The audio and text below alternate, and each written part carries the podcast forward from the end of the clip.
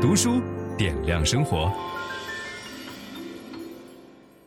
人生如海，好书是帆。各位好，今天我们来享受一下清华 EMBA 的待遇。我们请到了清华大学营销学博士生导师郑玉煌教授，为大家讲解他最近特别红的一本新书，叫做《科学营销》。那郑老师你好，范老师好。嗯，这个什么叫科学营销？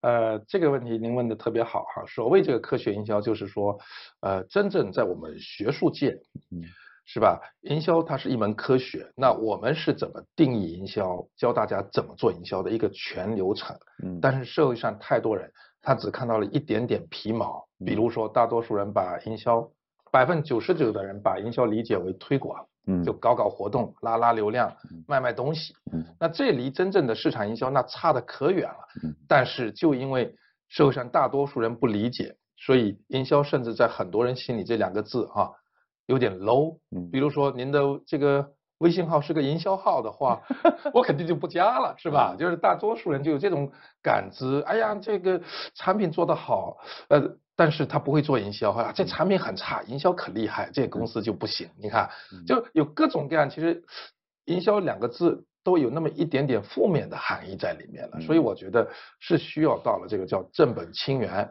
嗯，把真正的营销科学向国人啊，向广大的这个企业家、企业高管以及更大多数人，比如说资产人和我们更多普通消费者，必须要来说一说这个营销是怎么样一回事。嗯，您说这个我特别有同感，就是有很多人在网上老说容易被割韭菜，对吧？我们现在流行这么一个词儿，什么叫做被割韭菜呢？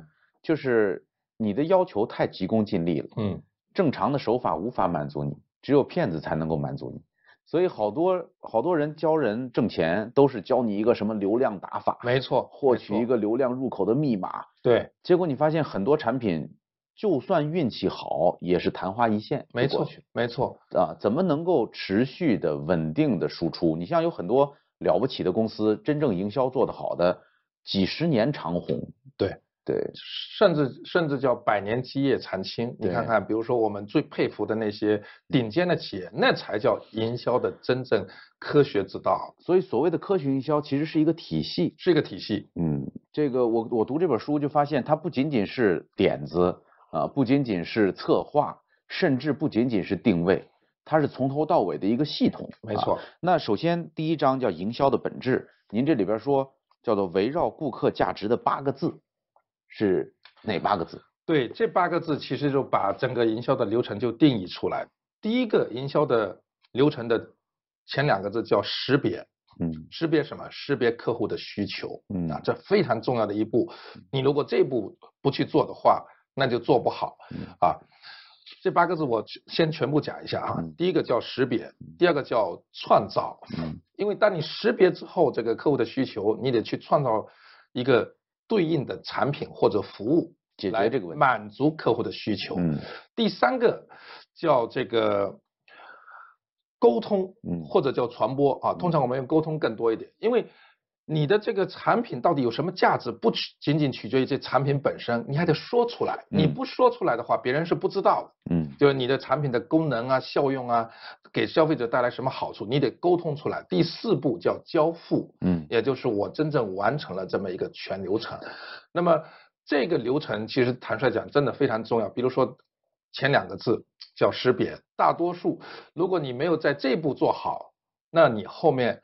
产品就不可能来真正满足客户的需求，你产品可能不太好，你就得辛苦的去卖。嗯，所以在营销学上面有一个著名的定义，全球管理学之父彼得·德鲁克给营销下的一个定义叫：营销的目的是为了让推销变得多余，就是你前面这些做好了，你不需要去推销了，自动顾客上门来排队，你想想看，这才是真厉害。嗯，就是识别客户的需求是非常重要的一件事。像贝索斯就讲，他说。他认为，在所有的市场的洞察当中，有一条洞察是最稳固的，就是顾客永远愿意买又好又便宜的东西。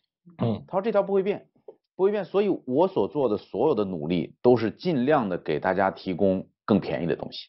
这就是满足了最大范围内的需求。需求没错，这个我在这本书里呃有一节我写到了，叫价值。嗯，就是我们营销啊，其实呃有多个不同的定义。刚才是那八个字是吧？另外呢有这个呃，我曾经跟全球营销大师、哥伦比亚大学商学院教授叫诺尔凯普，我们也给他下了一个定义，叫呃吸引顾客、保留顾客。就营销的本质是这八个字。那么。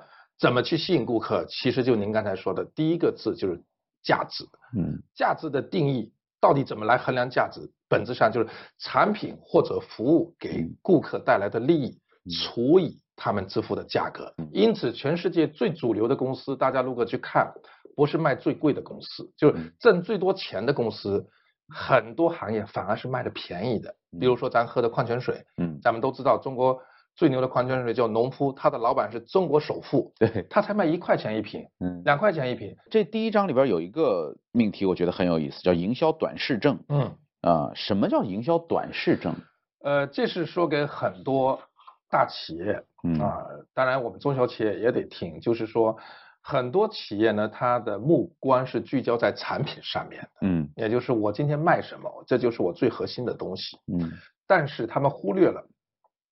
顾客买产品不是为了产品本身，嗯，你是一个卖钻头的人，但实际上顾客要的是墙上的洞。没错，没错，这是当时他举的这个最经典的例子，就是我们买任何一件产品，本质上是为了背后的目的和利益。嗯，如果你企业忘记这一点，嗯，你只看到自己的产品，哪一天你被人颠覆了，嗯，是吧？比如说咱们举个举个举个例子，就是说。各行各业皆如此。这个柯达相机那个胶卷，柯达那个胶卷，是吧？被颠覆了。他要的是留住记忆，对。但是你提供的只是胶片，而且最具讽刺性的是，嗯，数码相机是柯达自己发明的，嗯，是柯达自己发明出来的一个好的技术，但是为什么最后被自己的技术给颠覆了，是吧？我你为什么不用自己的新技术？去去占领更大的市场，因为当时的这个企业负责人，柯达企业负责人没看到这一点，他觉得这是胶卷，这是我发明的数码相机技术，那哪一个挣钱多？嗯，那显然胶卷挣的钱多，因为胶卷每周都得买啊，那数码相机一次性买，所以就把这个自己的技术封到了保险柜里，就是不重视。结果十年以后，竞争对手也开发出来了，完了，柯达连胶卷都没得卖了。呃，因为一个公司在做大了以后啊，为什么会出现短视？是因为这时候做决定的往往是财务报表，嗯，就是所有的人都要为财务报表负责，没错。而你在进行这种战略的大的跳转的时候，对财务报表的影响是当时的 CEO 无法接受的，没错。嗯，这个我高度赞同。您刚才举到这个贝佐斯，我就想到贝佐斯一个特别高瞻远瞩的一个决策，嗯，呃，也是符合咱们这个这本书里面讲的价值这两个字的。嗯，您看他是做服务的，嗯。做电商平台，所以大概是在二零一五年前后，他向董事会提出了一个大胆的决策，就是我要提高我的亚马逊电商平台在所有消费者心中的吸引力。嗯，我希望增加一个服务，这个服务看起来跟电商没有任何关系，就是他要推出流媒体服务。嗯。分享知识是一种美德。当我们每一个人都在不断地分享知识给这个社会的时候，我们这个社会将会变得越来越好。所以，如果您喜欢这本书的内容，把它分享到您的朋友圈当中，或者给到您指定的某一个人都可以。您关心谁，就把知识分享给他。谢谢。本音档是由樊登读书小草远志提供。解锁本书精华解读全集，请搜寻 triple w 打 d u s h u 点 com 打 t w。